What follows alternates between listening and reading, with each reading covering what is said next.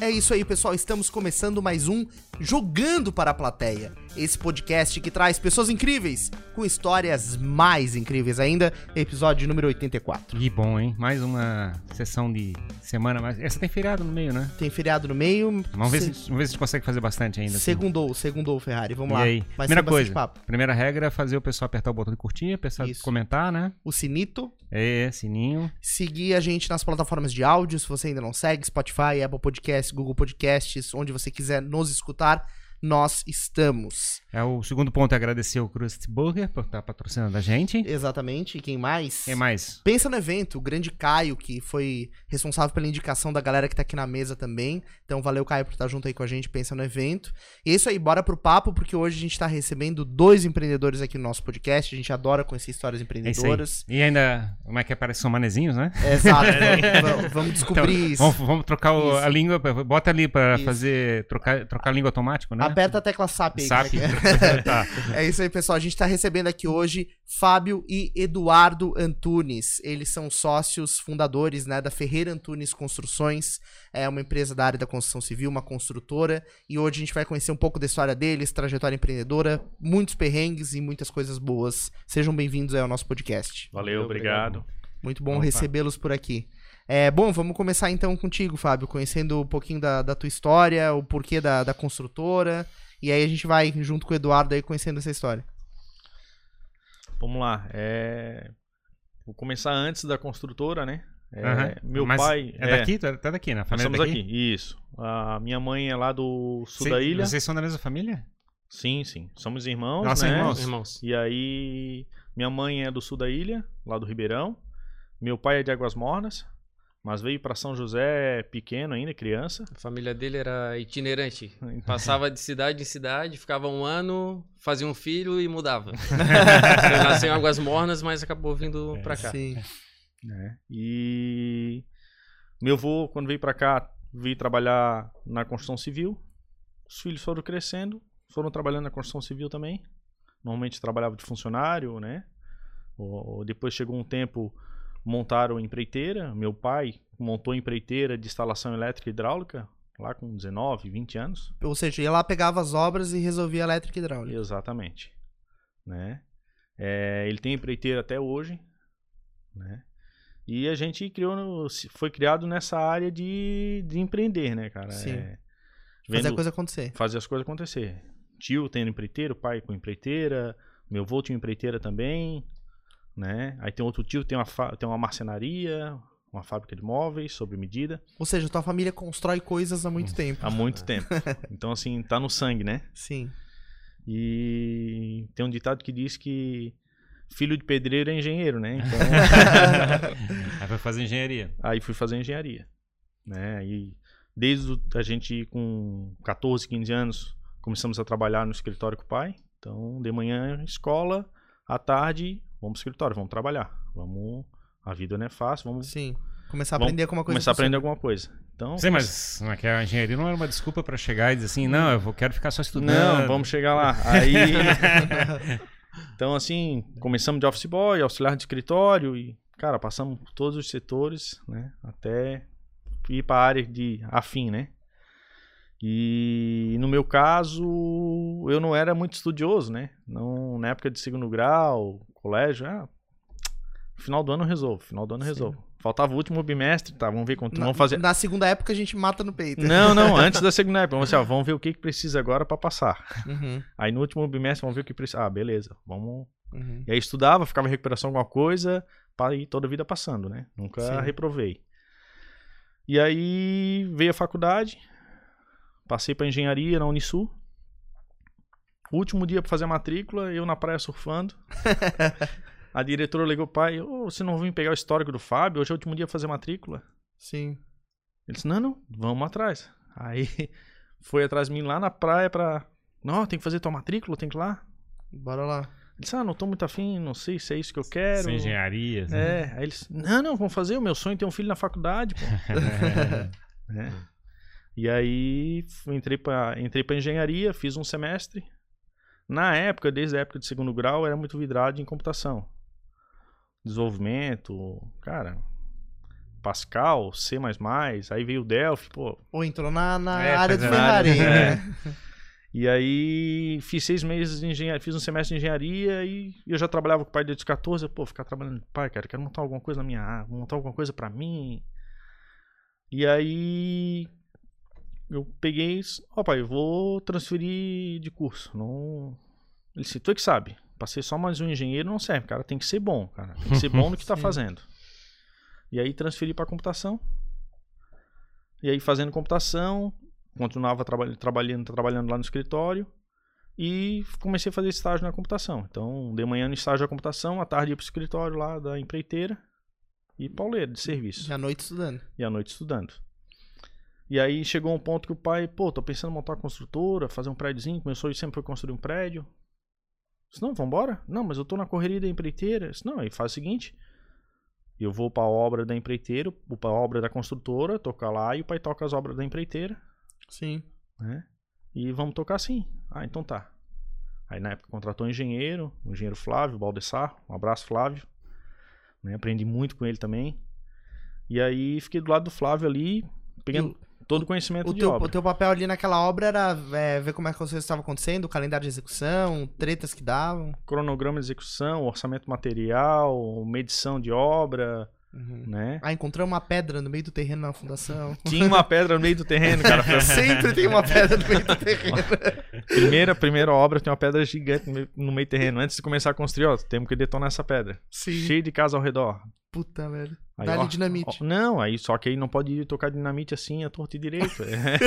É. Eu explodi quando, tudo. quando tá tudo vazio, um loteamento baldio, beleza. É. Vai né? pedra pra tu quanto é lado, tem problema. Pô, esse negócio de dinamite é legal, né? O cara faz um furinho, coloca ali Não, a cara. dinamitezinha. E aí tinha um cara lá que foi detonar a pedra.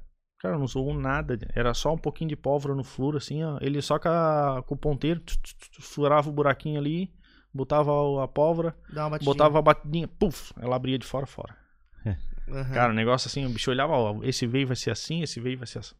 Caramba, desmontou a pedra. Desmontou a pedra, Cara, que legal. tá? E aí tu acompanhava essa E eu esse acompanhando rolo. só esse rolo todo. Legal. E aí eu assim, pô, isso aqui eu gosto, cara, isso aqui eu acho legal. E aí eu tava já na metade da faculdade de computação. Aí me formei em computação. E aí depois, cara, aí eu conversando um dia com a mãe, disse, pô, tô pensando em vou fazer faculdade de engenharia, mas ah, teu pai disse que se tu quiser, ele dá uma força aí pra. Ah, então fechou, vambora. Sim. Então, pra te voltar, no caso, pra engenharia. Isso, aí eu me formei em computação Uhum. e voltei pra fazer engenharia civil, Sim. né? E aí, dessa vez, foi porque tu, tu pegou o gosto de acompanhar a Peguei obra, o mas gosto de no- acompanhar a obra. E talvez aí ficar no escritório não fosse tanto teu perfil. não fosse tanto meu perfil. Sim. né? Claro que tem parte, tem hora que tu tem que estar no escritório, tem que fazer levantamento de material, tem muita coisa para conferir, e assim por diante, precisa do sossego do escritório para Claro.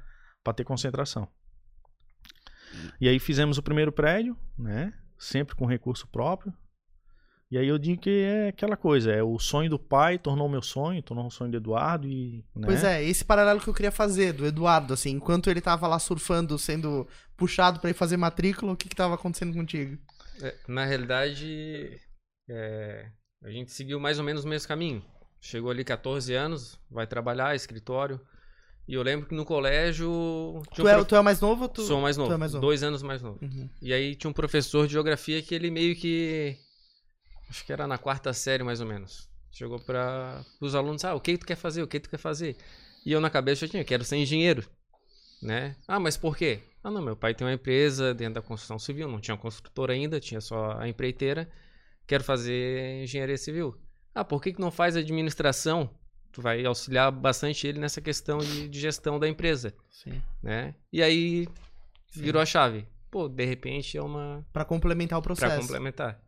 Então já fui com aquele negócio desde cedo, né? Mudei ali de, de engenharia para para administração. Culpa do professor de geografia. Culpa do professor de geografia. E fiz vestibular, passei na, na federal, né? Legal.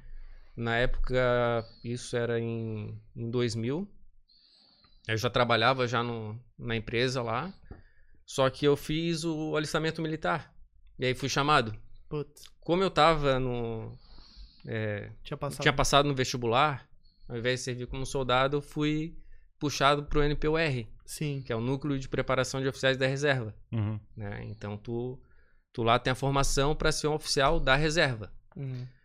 Só que eles também chamam alguns dos alunos formados, no caso, né? É, aspirantes oficial, para fazer parte da temporariamente do quadro do, das unidades do Exército. Então, acabei ficando numa classificação onde tinha vaga, me chamaram.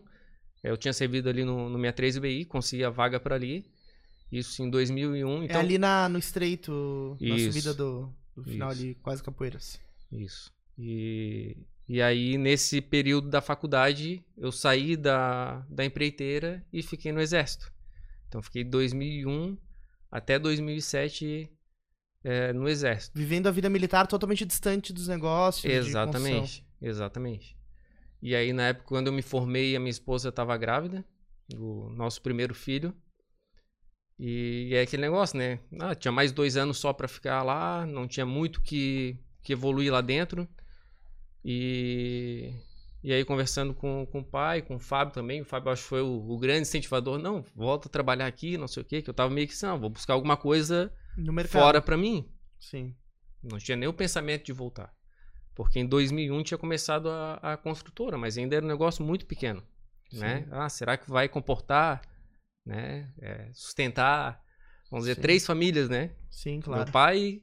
Mas isso já era 2007 quando tu tava saindo. Isso, isso. Só que de 2001 pra 2007 deve ter crescido o negócio. né? Não, pelo contrário, na época não tinha financiamento habitacional como tem hoje, cara. Sim. Então, assim, pra ti fazer um financiamento via banco, se tu tens um empreendimento novo, o CNPJ, tu tinha que ter a controle ISO 9001, PBQPH, o banco te exigia um monte de coisa. Entendi. E para tu fazer a implantação dessas ISOs, pô, o primeiro empreendimento, 15 apartamentos. Aí tu vai implantar, ó, tu, dois apartamentos é só de custo para implantação de ISOs. Pô, Claro. Era não. muito caro, né? era muito caro Sim. na época. Aí não Sim. rola isso. Aí isso não, espera, vamos financiar pela construtora. Aí quando financia pela construtora, até tu capitalizar de novo, Claro, receber claro. esse dinheiro todo de volta. Sim. Claro que tinha empreiteira por trás fazendo todo. É, mas Tinha- quando tu se autofinancia é mais o buraco é mais embaixo, né? Exatamente. Mas isso também era uma, ah, aquela, naquela época, se eu não me engano, a estratégia era você vender os apartamentos nessa planta para poder gerar o caixa para rodar a empresa. Sim, né? só que aí o que que acontece? A gente sempre, o pai sempre foi muito pé no chão, sempre ensinou a gente dessa forma. Cara, não conta com o que tu não tem. Sim. Então, quando ele começou a ideia de fazer o primeiro prédio, ele tinha um recurso para tocar o primeiro prédio. Sim. Ponto. Ele fazia do começo ao fim o primeiro Do prédio. começo ao fim, né? Para não ficar esse negócio, ah, vou lançar, com as vendas eu vou vender. Não, não. Recurso próprio. E que, tem um- que teve um monte de consultora que se arrebentou nessa, nesse jogo. Claro, né? Exatamente, é. Então, assim, Porque pô, eu daí vejo. tu tem duas vendas, tu tem que entregar aqueles dois que os caras compraram, mas não tem o dinheiro pra terminar o prédio todo. E era Exatamente. exatamente isso que ele falava. Assim, eu quero terminar, porque eu não quero me comprometer com aquele Claro. cara que comprou lá no início, que eu vou cara entregar dizer- tal data. É, era a pirâmide, né? Quem foi? Era em qual? Foi foi aquela empresa que teve, que teve uma, teve Teve um rolo desgraçado desse, sim, que cresceu pra caramba porque Sim. ficou nesse rolo, né? Do, do caixa. É, porque o cara que pagou no começo, ele vai dizer, tá, eu paguei por um apartamento, tá, mas Sim. eu não vendi todos os outros pra Só terminar o prédio. começa, aí esse caso aí começa a virar bola de neve, que aí o cara o que faz? Ele não consegue vender aqui. Aí ele lança um próximo pra capitalizar isso aqui pra terminar essa obra. Aí ele usou o dinheiro de lá nessa obra aqui. Meu Deus do céu, cara. Aí começa a virar bola de neve. Não, é, é, mas é, em qual é- foi isso, né? Teve, É. Foi centenas de prédios simultaneamente em andamento. Tá. Eu que arrastei meu pé aqui TV embaixo. andou sozinho ali, meu Deus do céu. andou? Quem andou? TV? A TV andou sozinha ali. Puxei o cabo Eu aqui. falei, nossa senhora. A TV tá andando, eu puxei o cabo aqui. Mas enfim, daí tu tava comentando, daí tu saiu em 2007 da, da vida militar, digamos Isso, assim, e voltou pra empresa. Mas era- tinha, ah, na, na vida militar tem, tem como ter uma carreira de, de, de vida, assim, não? Fazendo o NPOR não tem. Eu teria que fazer um outro, teria que fazer um concurso para entrar em alguma, em alguma área, ou fazer academia militar das agulhas negras, né? Ou um, um concurso para quem tem formação nível superior. Então não tinha ambição pra isso, né? No caso, ter uma vida militar. Não, não tinha ambição. Cheguei, chegou a passar pela cabeça, mas desisti porque. Mas tu né, gostava da vida Eu militar? gostava. Tu eu gostava. Só que tu vê o pessoal de carreira, né? é, tu roda o Brasil inteiro. Então, assim, Sim. não tem uma, É muito uma estabilidade, entendeu? Então, assim, via muita questão é, de pessoal se separando porque a, a esposa não queria acompanhar ou tinha. E às algum vezes tu vai pra problema na lugares, situação. né? Sim. é, Não tem como escolher muito. não, tu bota as opções lá, mas Sim. quem vai decidir vai ser o, comando do exército que vai decidir onde é que tu vais. Então, assim, tu é obrigado a ir pra região de selva, Uhum, né? Então, Hum. assim, tu vai passar algum perrengue, tu vai passar lá, claro. né? E era o que eu não queria, na realidade, Sim. porque eu já vinha de uma família bem regrada Que já. constrói raízes num lugar, né? É. Tipo, Venômade. Aquela vida manezinha aqui. É. É, a minha mãe, dona de casa, né? Italiana. Meu pai trabalhava, todo dia em casa almoçar, final do dia tava em casa, então aquela rotina bem, bem tradicional mesmo, entendeu? Então, tu meio que tu queria aquela É. expectativa, não, a minha família Claro, Também saber. reproduzir Parece, parece família italiana, aquela matriarca que carrega todo mundo junto. e aí, o Maquel, a consultora nasceu com qual nome? É o mesmo nome Nasceu com o mesmo Ferreira nome, Antunes. Ferreira Antunes. Ferreira Tunes. né? E o pai sempre falou assim, cara, isso aqui é pra vocês. Eu tô, é o meu sonho, vou construir um prédio, o meu sonho é sempre um prédio. E hoje, esse pai, quando lançou o segundo e depois o terceiro, esse, pô, tá, tá expandindo, né?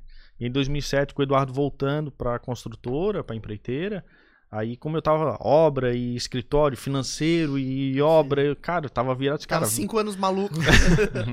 cara, vem pra cá, vamos, o negócio tá girando, vamos, vai acontecer, precisamos. E aí o Eduardo veio, e eu cuidei mais, da, fiquei mais a parte de obra, o Eduardo ficou com a parte financeira, né? A melhor parte, a parte, a parte de banco, né? É, eu digo, eu digo que eu gasto e ele paga as contas. melhor acho que é gastar.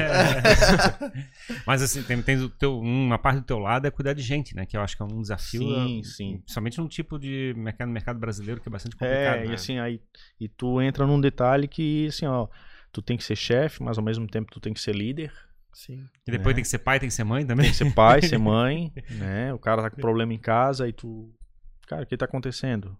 Que que, pô, aconteceu alguma coisa? Aí até o cara desabafar contigo, Sim. né?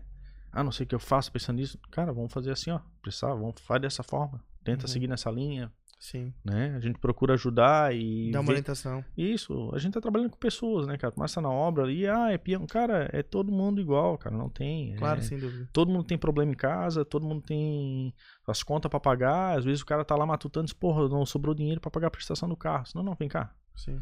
Vou, vou dar um adiantamento, vou te ajudar aqui, vamos ver o que, que a gente consegue resolver. Claro. Mas é. O que a gente fica mais contente é quando, quando o funcionário tá crescendo. Então, assim, hoje nós temos nosso mestre de obra ali, o Ademir. Também eu digo que é meu braço direito dentro da obra, né? Pô, eu morava lá no morro, lá na Colônia Santana. E aí veio esse plano Minha Casa Minha Vida. Disse, cara, comprar uma casa pra ti, cara. Tá, tá fácil de financiar. Pô, teu, teu, ne- teu cantinho. Pô, tu vai dar uma evoluída na vida. Claro. Compra um carrinho. Então, assim, ver o cara crescendo, ver o cara evoluindo. Então, isso aí, pô, é gratificante também, tá? Sem dúvida. E vocês têm equipe de vocês própria hoje? Equipe própria. Sim, equipe Sempre- própria. Desde o começo, sempre equipe própria. Isso é outra coisa, né, cara? Porque nesse mundo da construção civil é, é muito comum, às vezes, as obras pararem porque não tem uma equipe tão fidelizada, né? Esse tipo de coisa acontece muito, né? Mas ele tinha uma empreiteira da família também, né? É, Que era do pai dele, mas ele Já não usava tinha- o serviço deles. Não, a parte hidráulica e elétrica, Tô né? É. brincando, tô brincando, mas é, mas é É. engraçado porque tu falasse que não, não contrata, não maquete pô. equipe própria, mas no Isso. caso Aí, tinha no caso, equipe da empreiteira da... Sim, equipe da empreiteira nossa, né? Exato. Então, assim, mas é. Cada empreiteira tem a sua. Eu digo que tem o seu, a sua peculiaridade, né? É, eu digo que a, a empreiteira lá de elétrica e hidráulica, a Calvi e a RV, cara, são muito focados, assim, é muito detalhezinho, assim. Então, tu pega, o cara nem sabe o que tá acontecendo, o dono da obra, mas já tá acertando, ah, o que, que vai ser passado aqui? Como é que vai ser feito? Ó, quer fazer assim? Esse projeto dá pra gente dar uma melhorada. Vamos fazer assim, dessa forma, que vai ficar melhor. Então, esse contato com o pessoal, tanto é que os engenheiros da, da- dos clientes da empreiteira estão sempre, sempre reindicando, o cara vai, muda de Uhum. construtor e, ó, Sim. chama o cara lá, chama o Valmir, Que é meu pai, resolvem. os caras são férias, os caras resolvem. Legal, Porque né? muitas vezes o projeto que vem pra executar, tu vê e não dá pra executar. Sim. né? Então, assim, não tem, muitas vezes não tem uma compatibilização de projetos e às vezes eles preveem alguma coisa em cima da outra. Então, a gente na empreiteira acaba fazendo isso. Na realidade, o nosso pai, o- a gente tem um irmão mais novo, que é o Rodrigo, que é engenheiro também, né, que estão à frente da, da empreiteira, então eles têm essa preocupação. né? Então, assim, a gente já, já veio, na realidade, para a construtora com uma bagagem bem grande, porque essa parte de resolver essas questões, né, a gente traz para a gente também. Claro. Então a gente vê assim, que muitas coisas que a gente, que a gente faz para os outros, a gente acaba trazendo também para a gente, tentando resolver para evitar problemas futuros. Então, na realidade, mas- a empreiteira já foi um, um- É normal, né? Uma escola. Engenheiro, uma escola para aprender assim, não, o que, que a gente não pode errar. Né? Então, assim, foi. O engenheiro bota no papel, mas nem sempre o que tá no papel é possível, né? O papel aceita É, tudo, papel né? Aceita tudo. Não tem aquela história, o arquiteto vai lá e inventa um negócio totalmente É, sim, sim. lindo, maravilhoso, que fica voando sozinho no ar. No ar, assim. é, sempre cadê- onde, é que, onde é que vai ficar estruturado esse peso aqui?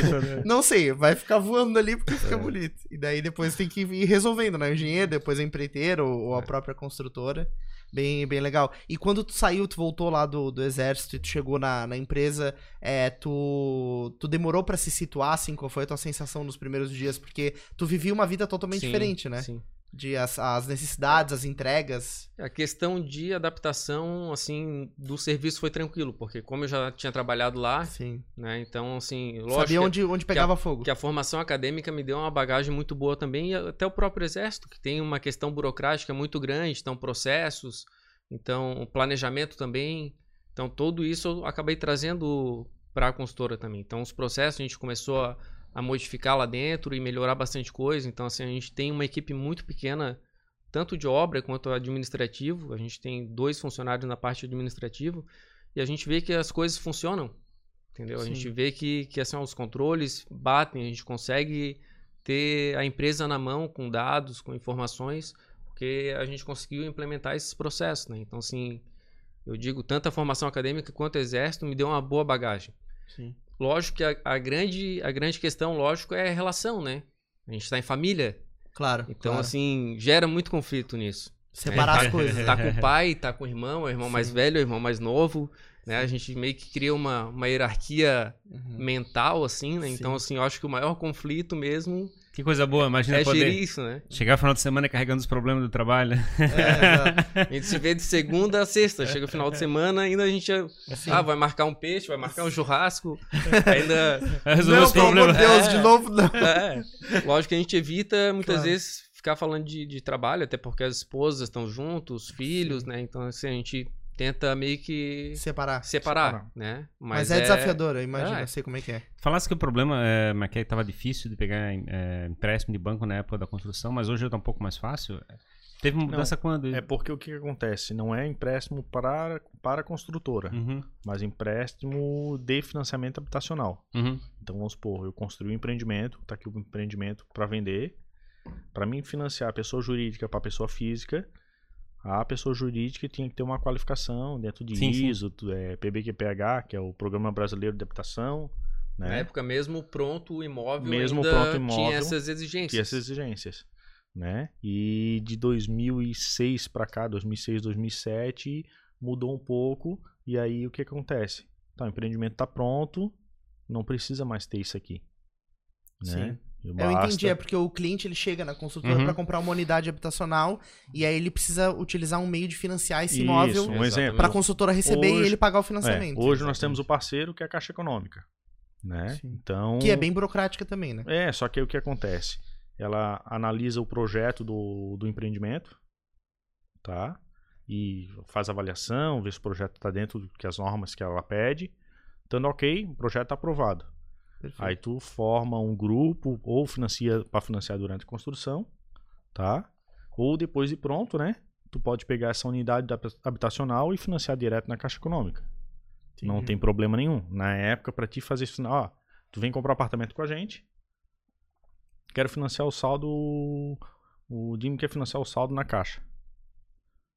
A construtora tinha que ter um ISO 9001, PBQPH para poder E hoje não financiar. precisa mais. Hoje não precisa mais. Entendi. Então isso facilita pra, pra mim que tô comprando, por exemplo. Exatamente. Porque daí eu vou chegar, basicamente, eu só vou ter que aprovar o financiamento, mas se aprovou, é só isso que eu tenho que fazer. Exatamente. A questão burocrática de, da, da obra tá adequada pra caixa, isso eu não me envolvo. Não te envolve. Isso né? quer dizer, basicamente, se o prédio tá pronto, teoricamente já não tem mais é, capital preso, vamos dizer assim, na obra. Isso, exato. Tá? Você já consegue, como é que é, o comprador já consegue fazer o financiamento. Já e- consegue e- financiar. é, E aí a gente fez um passo a mais que é fazer essa parceria com a Caixa, né? Então a gente tem um empreendimento aprovado na Caixa e, ah, em cima de um sistema, que é o sistema associativo, onde o cliente hoje ele consegue aproveitar as taxas de juros do, da Caixa Econômica para fazer esse financiamento. Sim. Ah, o empreendimento da Ferreira está aprovado na Caixa. Então ele tem seguro, além disso, ele tem seguro e garantia de conclusão de obra da Caixa Econômica. Uhum. Então, um Perfeito. exemplo, ah, construtora não não está executando a obra, está atrasando a obra. a Caixa assume a obra para entregar para o cliente. Entendi. Ela assumir, por exemplo, se o problema for financeiro, a Caixa investe o dinheiro. Tira a construtora fora. Ah, ela da construtora não constrói mais. Não, ela não vai mais executar aquela obra, ela vai chamar outra construtora, outra Ah, ela chama outra, ela assume chama a obra outra mesmo. Exatamente, ela assume a obra mesmo. Que loucura, eu não sabia disso, né? Tá. Fica, ela fica responsável pela obra a partir daquele momento. Exatamente. Tá? Perfeito. Outra segurança pro cliente também. Outra segurança para o cliente. A grande vantagem, e até o Fábio citou ali, é a questão do, das taxas, né? Que hoje a gente está com taxas muito boas, né? A gente vê taxa hoje pro padrão do empreendimento que a gente faz, que é a região ali do, do Cobrasol, que é praticamente Minha Casa Minha Vida de alguns anos atrás. A gente Quanto que aí tá mais ou menos a taxa hoje para 7% mais ou menos. ao ano? ao ano. Então, assim, se torna algo bem atrativo e hoje, com o empreendimento estando aprovado, o cliente já sabe que ele vai contratar aquilo dali. Porque antes o que que acontecia? Teve um empreendimento que a gente fez que ocorreu isso. A gente vendia lá três anos para fazer a obra. Vendia no início da obra. Só que ele não sabia se daqui a três anos qual a taxa que ia estar. Se era Sim. aquele Uhum. que ele estava vendo naquele momento ou se ia chegar a 15%, a 20%. Ele Sim. não tinha A noção. economia virar de cabeça pra baixo. É, então assim, ele ia meio Exatamente. que na incerteza, ah, como é que vai ficar isso aqui lá na frente, né? Então hoje já, já tem uma segurança a é mais. que congela essa taxa agora, digamos assim. Se ele entrar com financiamento agora, sim. né? perfeito. Mesmo Então, a sim. obra não estando concluída ou estando em fase inicial. Isso. Então, assim, agora- isso, isso dá uma garantia pro cliente. Se ele quiser, não, quero garantir essa taxa, eu acho que ela tá legal, ele já consegue entrar com financiamento bancário, mesmo a obra não estando pronta. Perfeito. Ele já pode até ir pagando antes. E de- agora, e agora é um de momento bom para pegar, porque a, a chance de os juro- juros começar a subir daqui a um ou dois anos tá, tá alta, né? Então é o momento certinho para chegar e fazer É, a gente financiamento. vê, a- as taxas de inflação estão muito altas, né? A gente vê É, o pois é. GPM subindo é, numa proporção que a gente não, não tinha visto antes. E para quem está entrando no financiamento bancário é a melhor opção. É Nossa. onde o cliente vai pagar menos. Perfeito. Nossa, isso tem impacto direto no clube, né? Tá, mas que é o GPM tem bastante impacto, né? Eu não sei se tem impacto no, no Cube. O Cube a gente sabe tem a, a parte O Cube, do o Cube ele tem impacto na, nos materiais, materiais, Pois é. folha Mas de aí- pagamento. Mas o Cube também está seguindo o ritmo da inflação e Tá, também tá, tá, sim, tá, sim. tá, tá É. IPCA então, tá mais próximo do IPCA do que o GPM. E Porque o gente- GPM realmente tava absurdo, né? Subiu É. pra 30% quase ao ano. 32% dos últimos 12 meses. Loucura. Uhum. Imagina a quantidade de coisa que basicamente é importado vem do GPM praticamente, né? É. Que é o dólar. E a gente que compra o material, a gente vê realmente esse aumento na, na ponta da linha. Então, assim, realmente as coisas estão subindo muito. O preço do material tá Uhum. muito caro. Em geral, o GPM ele é um sinalizador, né? Se o GPM não der um negativo, não dá uma baixada, provavelmente vai cair no IPCA daqui a pouco, né? Então, é, eu falo da questão do, do pessoal aproveitar financiamento agora enquanto tá, as condições estão boas, né? Exatamente. Vou, vou aproveitar aqui para chamar a galera do chat, que tem bastante a, a gente acompanhando. É, você pode comentar aqui, deixar a sua dúvida para interagir com a gente. E temos uma novidade. A gente tem agora o Super Chat ativado no nosso canal. A gente tá muito feliz com isso. Porque através do Super Chat você pode apoiar esse vídeo aqui, clicando nesse cifrãozinho que tem ali, ó, do lado do comentário. E você faz um donate para nosso canal, para apoiar essa iniciativa do Jogando pra Plateia. E participa de maneira mais especial com uma pergunta. Então fiquem à vontade para fazer isso. Vamos lá, ó, a galera aqui acompanhando, a Rosana da Silva, empresa nota 10, parabéns, engenheiro Fábio, engenheiro Eduardo. É, o Henrique, nosso parceiro que sempre acompanha os papos, falou que a TV andando sozinha é a revolta das máquinas. É, volta as máquinas, não é meu pé carregando aqui. Exato. E a gente tem uma pergunta aqui da Heloísa Ferreira, na, na realidade um comentário. Acompanho de perto toda a determinação e a dedicação diária com a empresa. Minha maior inspiração. Então, tem vários comentários aí da, da Heloísa, galera. Heloísa é minha filha. Ah, é? Que É. legal, show de bola, tá te acompanhando aí. É, Muito mas quer o pai vai virar youtuber? Exatamente, é, isso aí. É isso aí. Não, é, F- Fábio para blogueiro. é, né, Muito é, massa. Heloísa também é, é uma, a minha filha fazendo arquitetura, Legal. né? Tá, se forma aí no próximo ano. Vai dar sequência no legado da família. Ela, ela quer montar o escritório pra ela e aí quer prestar serviço pra construtora. Ah, né? tá certo, esperto, é isso aí. Né? É isso aí. Então, Aí já, né? já faz negócio com a família, Então, claro. Também quer empreender, não quer. Sim. também quer empreender. Claro. né? Show de bola. Né? E me diz uma coisa, onde é que são os empreendimentos esses que vocês já, já realizaram? E eu tenho uma curiosidade também para saber como vocês escolhem os- o, próximo local do novo empreendimento, qual que é o perfil de empreendimento que vocês fazem. Vamos lá. O primeiro, né? O pai tinha negociado um terreno lá em um Jardim Pinheiros, Picado do Sul, do lado de Forquilinhas ali, em São José. Ali atrás do Continente Shopping, ali pra aquela região. Isso, exatamente. Uhum. E aí ele tava com aquele sonho de construir e tal, tinha mais um dinheirinho guardado, vendeu um carro, vendeu outro, não. vamos construir, vamos, né? Então, juntou todo o recurso, ó, quanto é que vai gastar para construir a obra? Ah, mais ou menos tanto. Tá, isso aí eu tenho, então vamos tocar, Sim. né? Então, depois de pronto, nós estava começando a pintura para daí botar para vender o apartamento. Não, agora eu sei que eu vou terminar. Não, então agora pode botar para vender, Sim. né? O residencial Heloísa, em homenagem à minha filha na Praia Comprida, Legal. né? É, começamos em 2007, pra- entregamos em 2009. Também era um terreno que o pai já tinha, né? E aí, quando nós terminamos ali, nós estávamos com os projetos aprovados na Forquilinha, mas a nossa ideia era cobrar sol. Então, assim, sempre pensando, ah, onde é que tu quer construir? Ah, pô, onde é que eu queria A morar? explosão imobiliária tava. É, assim, onde é que eu quero morar? Pô, cobrar sol acho legal morar. Campinas é legal morar. Então, sempre assim, ah, vamos construir o quê? Ah, vamos- pô, eu moraria nesse apartamento que eu tô fazendo projeto? Moraria. Não, então, isso aqui é um produto que vale a pena botar no mercado, Legal. né? Outra questão também, assim, ó, desde o primeiro empreendimento, né, a gente sempre prezou pela qualidade.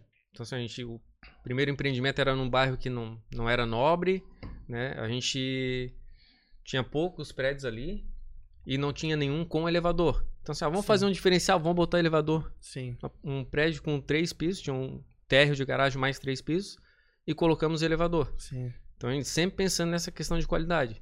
Só que chegou um ponto que a gente viu que alguns bairros para nós não valia a pena, porque Sim. o cliente queria preço. Sim, o custo do elevador não, não justificaria, Não- não, não seria repassado para o cliente. Então hoje a gente procura bairros mais nobres dentro da nossa região, né, principalmente no continente, onde a gente vai conseguir fazer, fazer o nosso padrão do jeito que a gente quer e isso vai ter um retorno financeiro também. né? O cliente vai ver isso e vai realmente eh, valorizar esses pontos que a gente está tá melhorando no empreendimento, né? Perfeito. A gente tem visto muito essa- esse aspecto da, da construção civil é, é- evoluir bastante, né? Eu acho que os, os empreendimentos estão cada vez mais se aproximando em termos de padrão, independentemente do bairro. E é claro, tem bairros que recebem um empreendimento com um pouco mais de, de, de acessórios no prédio, Sim. digamos assim, Sim, do é. que outros, né? Tipo, sei lá, churrasqueira na, na, na sacada ou elevador. Então também precisa ser um bairro que remunere isso, né? Depois no final do projeto. É, e eu digo que hoje o cliente procura muito mais que isso. O cliente procura um conceito do, do empreendimento, né? Sim. Então, o Vivart ali ele já tem um conceito, é, O Vivarte é esse que é é no Cobrasol. Cobração. Isso, tá? Até o Caio é nosso cliente, Ah, né? legal, show de bola. É. E aí, o Vivart é um, é um empreendimento assim que, pô, bem localizado, tá? Com uma área de lazer, eu digo, ah, não tem piscina, mas é tem salão de festa, academia, brinquedoteca, né, um fitness, um espaço gourmet bem projetado ali junto ao salão de festas. E, cara, tá bem, tá atendendo assim, o pessoal tá bem contente, ficou, contratamos um escritório para fazer projeto de fachadas, Legal. né? Que traga, assim, pô, um negócio refinado, né? E agora o outro Qual que é o tamanho desse empreendimento em termos de andares ou apartamento? são 15 andares, né? Ah, pô, 15 andares, temos quatro pavimentos garagem, térreo, que tem a área de lazer mais garagens, mais três pavimentos pô, garagens. mudou bastante do 3 andares para 15 Sim, andares. sim, né? E são apartamentos de dois e três dormitórios, de 70 metros o de dois, aí tem outra, outra planta de 79, tá? E o três dormitórios com 98. Sim, Né? perfeito. É um apartamento assim que eu digo assim, ó, dois dormitórios 80 metros e três dormitórios uns até 100 metros de área privativa. É um apartamento que é bom, é aconchegante naquele apartamento apertado Sim. e tu tem, pô, consegue morar um casal mais duas, duas mais duas crianças tranquilamente, Sim. né? Esse é outro ponto, né? Eu acho que os, os imóveis eles foram ficando cada vez mais apertados por conta de aproveitamento do espaço, né? É, começa, Legal. começou a ficar muito caro o metro quadrado e, né? Sim, a gente pega aqueles apartamentos antigos que tem uma cozinha gigantesca, assim, sei lá. É, que- Aí tu olha e fala assim, meu Deus, dava dois quartos e uma sala aqui É. nessa cozinha. né? Então, assim, ó, o Vivart, pra ter uma noção, ele tem uma sacada de 12 metros quadrados, é maior que um quarto. Sim, Uhum. nossa. Então, assim, pô, o negócio é. Uma área de convivência, né? né? E- Pega o três dormitórios com a sacada dessa, o cara entra lá, Uhum. aí a área de serviço separada da cozinha, os clientes olham aquilo ali e meu Deus, é, é isso aqui que eu quero. Então, E essa planta em específico foi legal, assim, a gente pensou nela.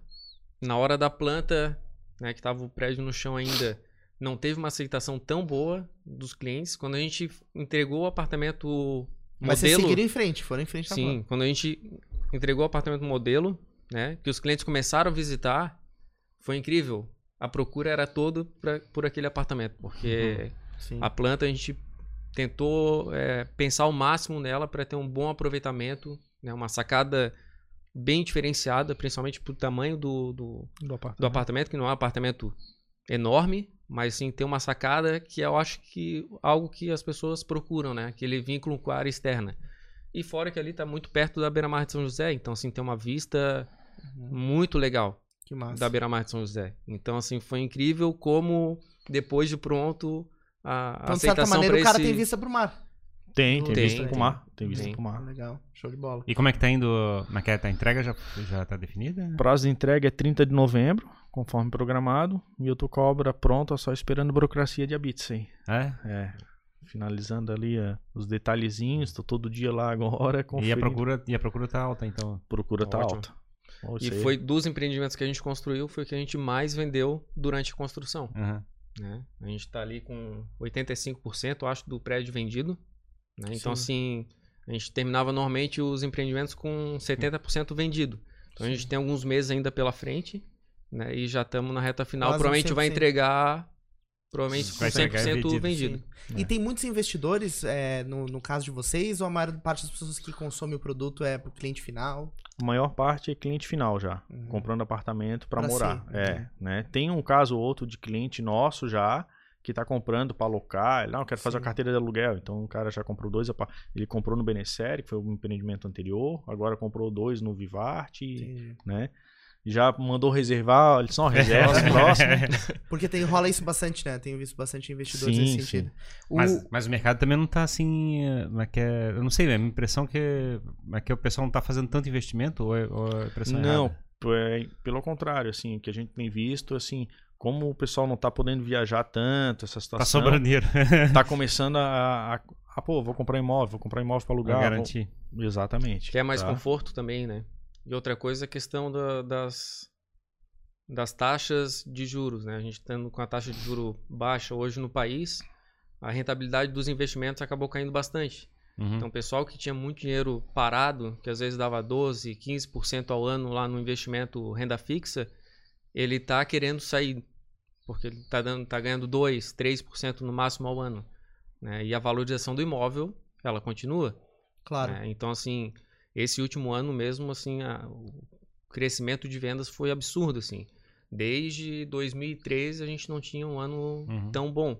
É, eu, eu falei assim, mas é porque, como a gente teve esse período da pandemia e coisa parecida, mas que é um bocado de gente teve dificuldade, mas que é reduzir o faturamento e coisa parecida, eu entendi que tava, mas que é o pessoal sim, não... sim.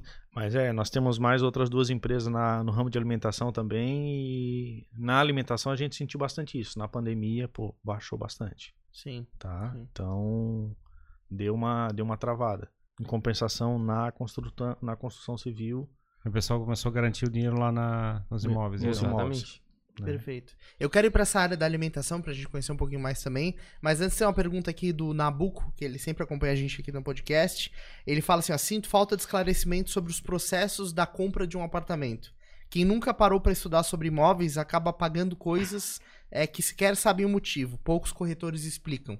Então ali a gente sabe que tem a questão dos impostos, as taxas. Vocês conseguem dar só uma linha do tempo resumida, assim, de qual que é o fluxo de, de compra de um apartamento com vocês? Pra tentar ajudar essa galera?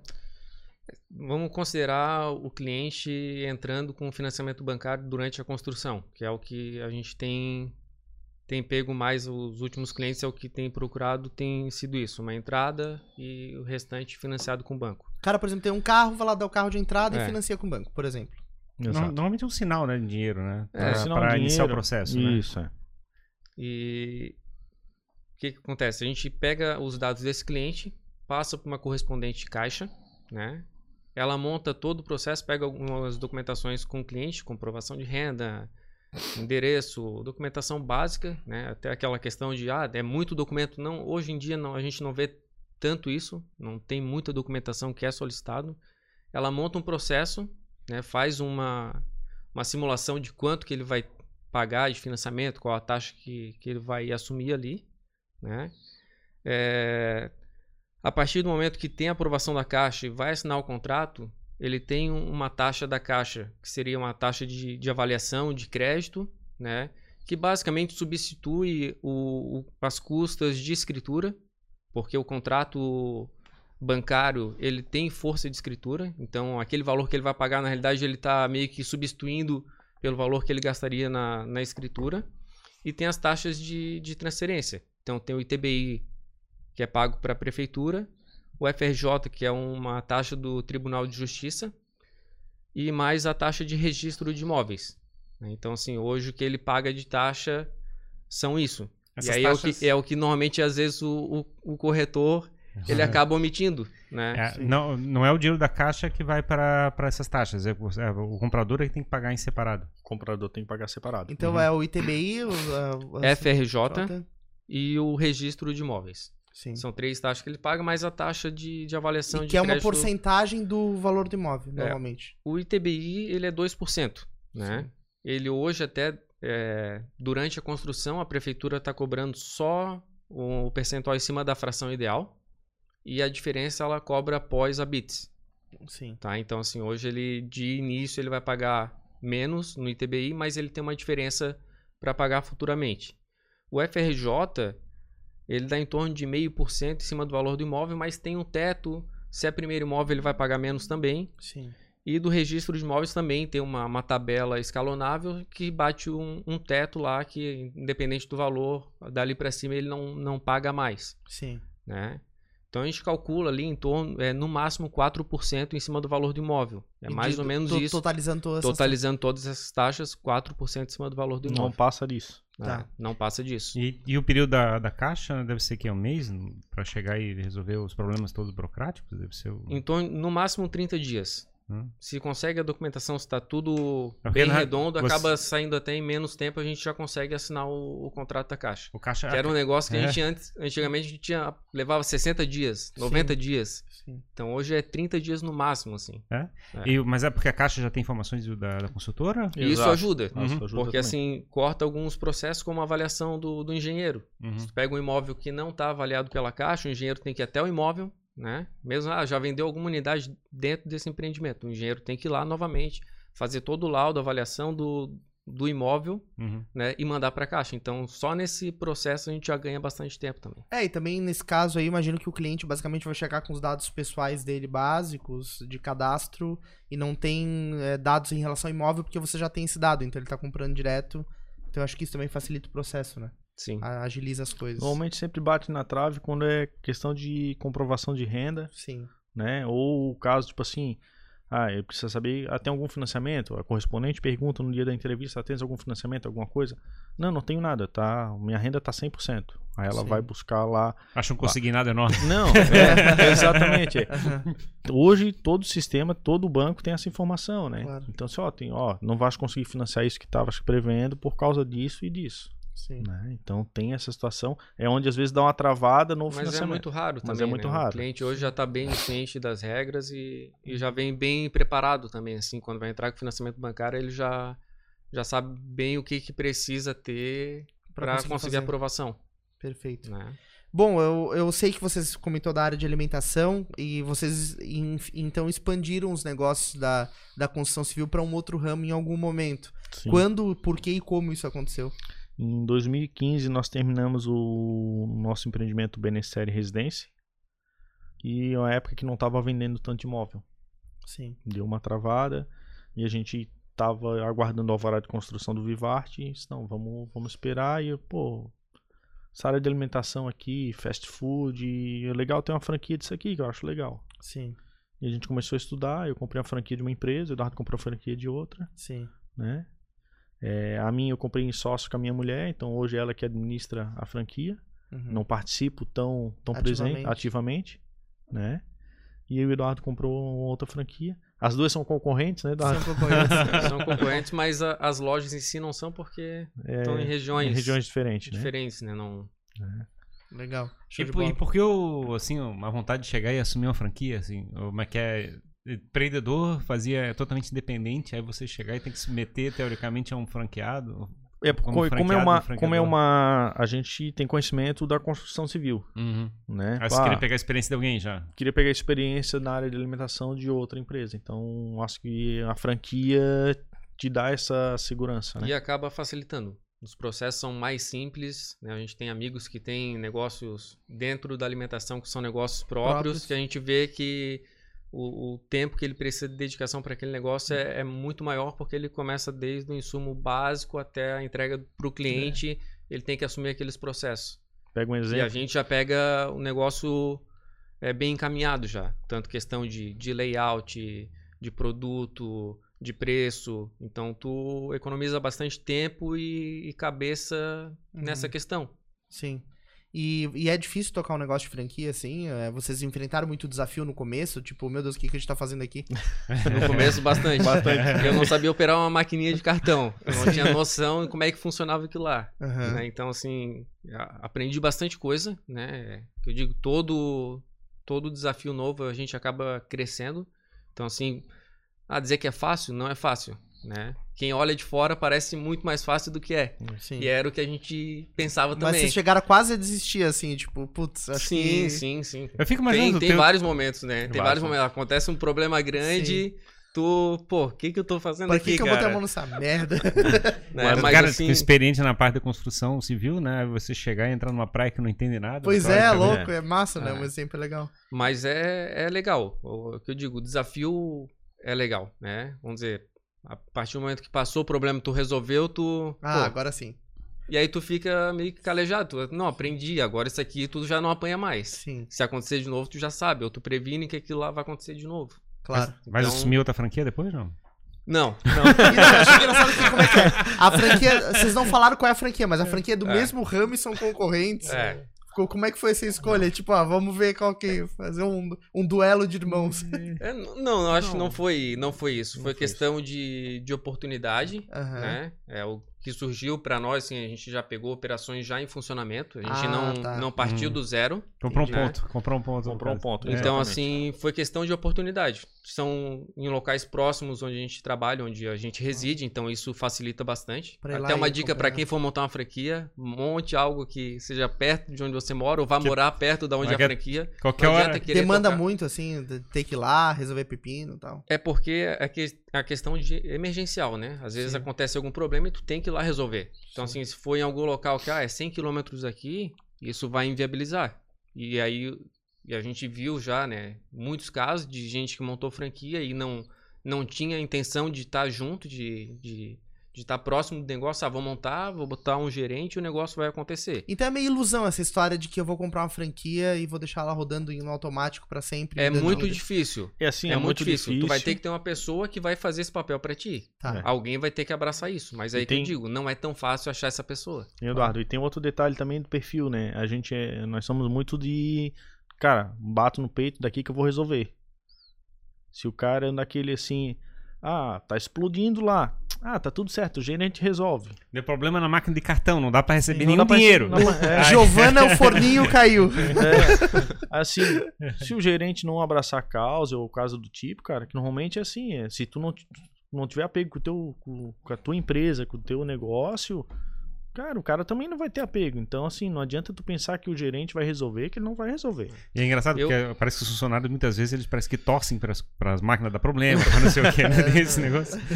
Eu, no caso, eu, tenho. Sempre tive um gerente lá tocando a operação. Né? Então, assim, a parte operacional e, e tenho que agradecer que eu tô no segundo gerente, trocou só uma vez, tô, Sim. vai fazer quatro anos agora que eu tô com essa operação e troquei uma vez só de gerente e tenho que agradecer as pessoas que passaram por mim, assim, porque realmente são pessoas que abraçaram. Mas eu digo, ele não vai conseguir resolver tudo. Vai ter Claro. um, um ponto ali que é- vai estar junto pelo menos para decidir. Né? O dono vai ter que estar junto pelo menos para decidir. Então, assim, eu tenho que agradecer as pessoas que passaram por mim também, que me ajudam bastante. Uhum. Né? Porque se fosse sozinho, não teria como. Tipo, o Fábio tem a esposa dele que fica lá na linha de frente Eu vou, eu vou e fazer eu uma... tenho o meu gerente. eu Vou aproveitar, deixa eu fazer uma reclamação, assim, mas que é... Eu moro perto no shopping e eu adoro o Subway, né? Então aí chega... Já fui umas, oito, umas duas vezes, assim, às oito da noite, aí assim, não tem como atender, por quê? Porque não tem pão. Aí assim, como é que não pode ir no Subway e não ter pão, cara? Mas acontece. É porque fa- falta só duas horinhas pra fechar a Ferrari. Os funcionários estão lá, eles estão lá, estão sendo recebendo, mas... Eu já, já fui em operações que aconteceu isso também. Chegar lá e o produto principal não tentar mais. Por que que tá aberto, né? Eu fico É indignado. porque o shopping multa, então a gente tem que fingir, tem que estar aberto aqui. só. É, é bem isso. Mas é, algo Vamos que tá servir passivo. pepino pra galera e cookie. É. E aí tem várias coisas que pode acontecer. Um movimento inesperado, que nem. Né, é, a pessoa não tá, tá programada a vender X e, e o movimento vem maior do que ela espera. Isso Claro. pode acontecer. A falta de um fornecedor, também às vezes acontece. Tá programado para ele receber para receber aquela mercadoria naquele, naquele prazo e não vem. Sim. Né? Isso E tu também... é meio que obrigado a comprar de um mix de fornecedor específico, né? Tu não pode comprar. Tipo assim, o Subway não pode comprar pão de qualquer lugar, né? Por É. exemplo. Exatamente. O Subway, especificamente, compra tudo dentro da, da rede Subway, né? Sim. Eles fazem um pedido único lá dentro e, e vem tudo. Uhum. A minha operação não é do Subway, tá? Mas eu tenho amigos que têm e sei como é que é. No Uhum. nosso caso, a gente tem alguma liberdade de alguns produtos. Alguns produtos a gente é obrigado a comprar da franquia, outros a gente tem a liberdade de escolher Uhum. de outros fornecedores. Né? Então, mas acontece, acontece do gerente esquecer de pedir também. Sim, Então, claro. assim, são inúmeros casos de acontecer. E às vezes realmente o cliente fica chateado de não ter. Mas, mas é, é produto, engraçado né? assim, porque eu, eu, Ficou eu sem acho... Subway, Ferrari. É, mas assim, eu fico assim, tipo, o pão, o pão não pode ser tão caro assim, né? Deve, deve errar- tem que errar pra jogar pão fora, não pra não ter pão pra atender, né? Eu É, acho mas isso- tu imagina o seguinte, né? Vamos supor, tu, nós estamos falando de Subway. É. Na faixa de 9 reais, 10. É, não é um item tão caro dos, de todos os produtos que são vendidos. Tá, mas vamos pegar a conta aí, vamos fazer uma conta que 50% disso é matéria-prima. Uhum. Então, 4 4,50 de um pão. 4,50 de, de um pão, pão, mais, mais o coisa, recheio Mais todo. recheio. Vamos botar o 2,50 do pão, Sim. tá? Tá. Se ele perder, se ele fizer 4 pão e não pode reaproveitar pro dia seguinte, tu tem que botar fora, tu já perdeu um produto. Sim. Tu vai ter que vender um a mais no dia seguinte para poder compensar aqueles quatro perdidos. É. Então tem toda essa balança que o cliente por trás, eu também não. Ah, pô, como é que não tem isso aqui, cara? É só fazer e deixar. Não, não é fazer e deixar aí. Então, assim, tem casos que, nosso, a nosso caso, a gente consegue fazer o produto na hora e entregar pro cliente. Né? Make sob demanda. Vem congelado, o cara, ah, Uhum. 10 minutinhos tá pronto. Uhum. Né? Então tem coisas que. Ah, por que tu não tá com a estufa toda cheia? Cara, infelizmente não dá. A conta, tu tem que fazer conta. Ainda mais essa época de pandemia, que faturamento baixou, cara, baixo Pois de é, tu cinco- comentou isso, o impacto foi muito grande. muito grande, baixo. É dentro do shopping. dentro do teu shopping também, Sim. tá? Baixo de 50%. Então, cara, o meu maior público ali era escola e o pessoal do escritório. O pessoal trabalhando em home office, escola fechada. E shopping também passou bastante tempo fechado. Hum. Bastante tempo restrição. fechado, mas assim, depois que abriu, o movimento era 30%, 40%. Então, assim, hoje tá começando a chegar ali em 70%. Uhum. Mas mesmo assim caiu bastante, cara. E aí, querendo ou não, o custo da operação ele se mantém, né? É, e aí tu pega assim, ó, o aluguel não baixou, o condomínio não baixou. Ah, se tu tinha duas funções, no meu caso, tinha duas funcionárias para tocar a operação, mas a minha mulher como gerente. Sim. Quem é que consigo demitir? Não, não consigo demitir ninguém, porque se tu tem duas, se tu tiver uma funcionária só, tu não tem nenhuma, né? Tem aquele ditado, quem, Uhum. tem do... quem tem um não tem nenhum, né? É. Então quem tem dois tem um só. É isso. E é o caso. Então tu tem duas funcionárias, posso demitir ninguém. Sim, ou seja, onde é que eu vou apertar custo? Onde é que eu vou apertar custo? Não tem onde apertar custo. Uhum. Né? Então, punch, é- cara. Os shoppings chegaram a, a dar desconto, coisa parecida, não cobrar, sim, né? sim, o shopping Sim. que eu fiquei, eles deram desconto, eles cobraram o condomínio só dos meses, o condomínio não, o aluguel, só dos meses que ficou aberto. Ah, dos sim. dias que ficou, ah, então março ele fechou dia 18, aqueles 12 dias que faltou ali pra fechar o mês, eles não cobraram aluguel. É, ainda bem que o pessoal ajuda, né? Tipo, o governo também parou de cobrar imposto, né? Por uns seis meses, né? Parece, né? Foi Não, isso? não, ele Não. não parou de cobrar, né? Não Ele- parou? Ele Não. passou pra frente. Ele jogou pra frente. Não, não, não pra- deu desconto? Não, não, Não. deu desconto. Não deu? Não. Não. Mas o shopping deu.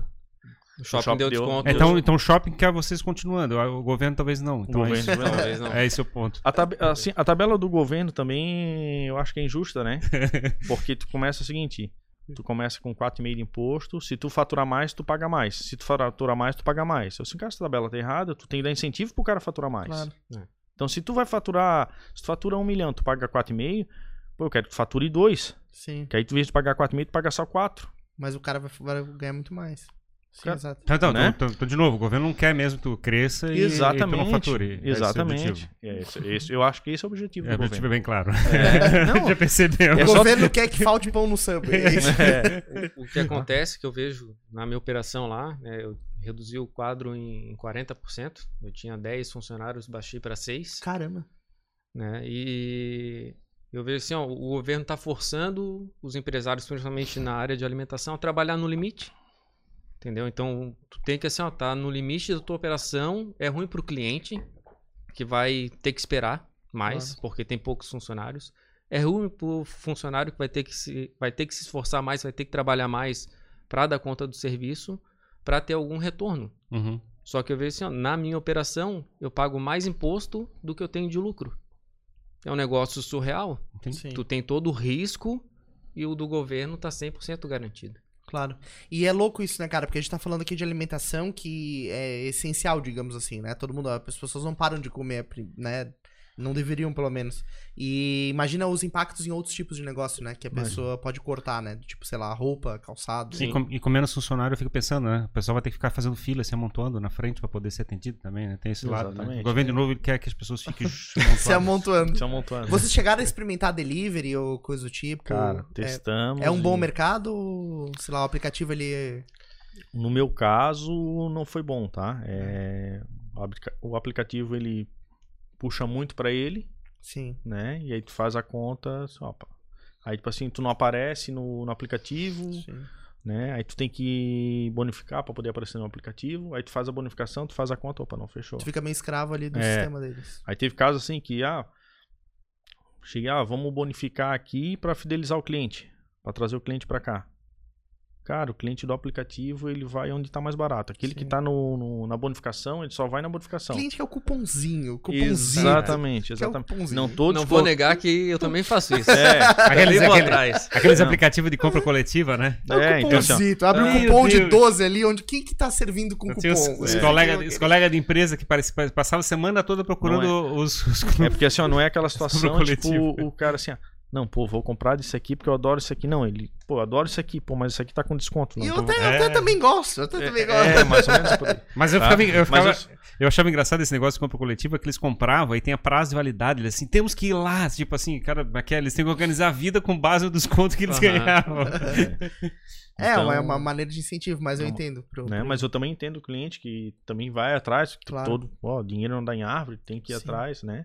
Mas é fica meio injusto assim, Sim, né? Então, a partir do momento que tu tira, o- tu tira o cupom, tira essa bonificação, tu vê que o, o faturamento no delivery também não é aquelas coisas. Não funciona bem. Mas agora tu falou que tá recuperando já, a coisa tá voltando aos Sim, exatamente. Show de bola, Né? tomara que. E hoje a então- gente vê um cenário diferente de quando a gente começou, né? Que a Sim. construção civil tá muito aquecido Sim. e a parte de alimentação não tá tão bom. É porque na ideia de vocês era ter uma, que é uma, Uma uma coisa, diversificação, uma né? coisa mais, teoricamente, mais estável. É não deixar, não deixar todos os ovos na mesma cesta, Ah, Exatamente, é, é isso então aí. aqui, t- tem uma, uma galinha dos ovos de ouro dando mais ovos do que outra. E assim vai indo. Isso. É, Bom vai- quando as é. duas estiverem, né? É dando que- bons ovos. É que um dos pontos da, da franquia é que, de certa forma, ele dá uma segurança de renda, que é porque dá uma programação, né? De Sim. qual gasto e qual receita que vai ter e coisa Exato. parecida. Aí Vocês estavam É. provavelmente procurando alguma, alguma estabilidade nesse Alguma lado. estabilidade nesse É lado. que tu também pensa que a marca, a franquia, ela se vende, entre aspas, sozinha, né?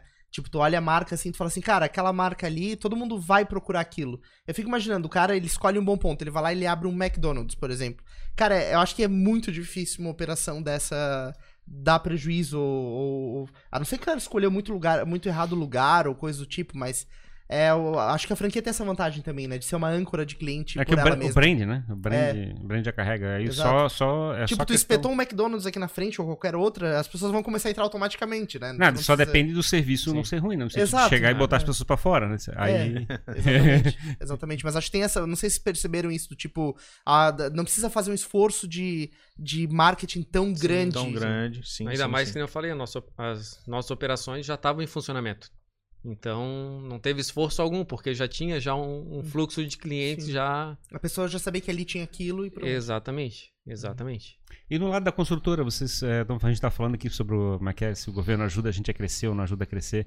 É, como é que é, vocês têm um sonho de como que é, querer fazer, atuar em outras cidades, é, fazer outras situações? É, nós estamos para lá, estamos na, na parte de aprovação de projeto, né, do próximo empreendimento, que aí estamos vindo para Florianópolis, em específico aqui em Coqueiros. Ah, é? É. Pô, que legal. Então, Vizinhos aqui da. É. Vizinhos jogando aqui. pela plateia. Exato, né? E aí aqui foi onde a gente entrou também nessa parte, ah, não, vamos expandir. Então, tem que crescer. A ideia. é- Um dia a minha a Heloísa era pequena, minha filha, ela assim, ô pai, por que vocês não constroem aqui na Beira-Mar Norte? Assim, Beleza?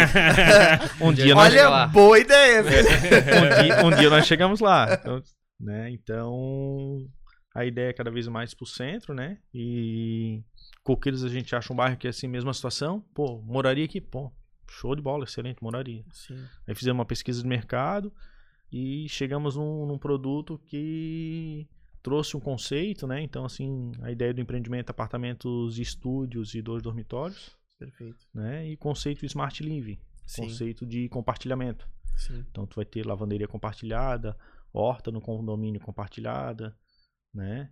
É... Pô, Sim. exemplo, vai ter um armarinho lá com uma furadeira, uma coisa. Pô, preciso fazer um furinho para pendurar o carro. Sim. Pô, não tem furadeira. Não, mas tem a do Condomínio. condomínio. É a Tá. moradia como serviço, né? Isso tá se expandindo cada vez mais. Exatamente, né? né? Então, pra essa área aqui da região, pô, o cara tá morando de coqueiros, o cara trabalha no centro, o cara vai de bicicleta, patinete elétrico, pô, isso aí tá. A moradia como serviço é um, é um conceito que está caminhando bem forte, assim, né? A gente tem algumas experiências aqui na nossa região, São Paulo já tem bastante, coisa assim. Eu Vocês sou estão- fã. É, sou- é fã? Eu sou fã disso aí, cara. Eu acho que cada vez mais as coisas vão ser assim, né? Eu sou fã de tudo como serviço. Eu acho que enquanto tu não tem filho, mas que tu tá pronto pra se mudar em qualquer lugar, assim, eu acho que é Sim. problema. Mas depois que tem filho, eu digo assim, não, eu quero Eu preciso. quero mais segurança. eu quero lugar fixo, eu quero ficar trancado no lugar.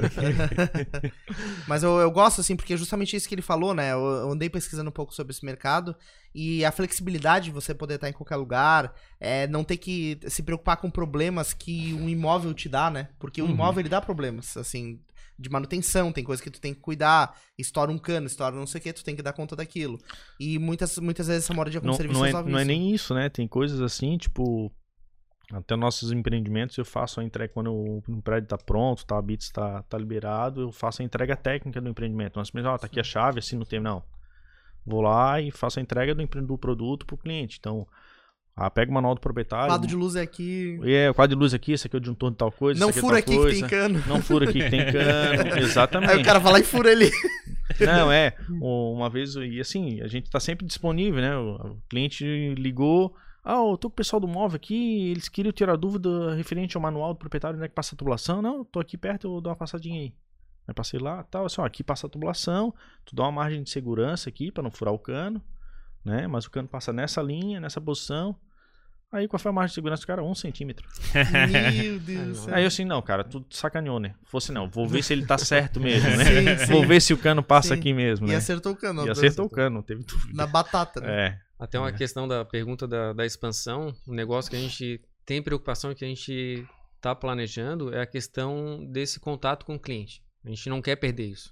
A gente começou assim, né? A gente, desde o primeiro contrato, a gente, não, eu quero sentar na frente do cliente, quero saber para quem eu estou vendendo, eu quero que ele me conheça, eu quero que ele saiba onde é que é o meu escritório, se tiver algum problema, ele vai saber onde vai procurar a gente. né? Claro. Então, assim, a gente tem essa preocupação. O Fábio, que toca a obra lá, tá todo dia.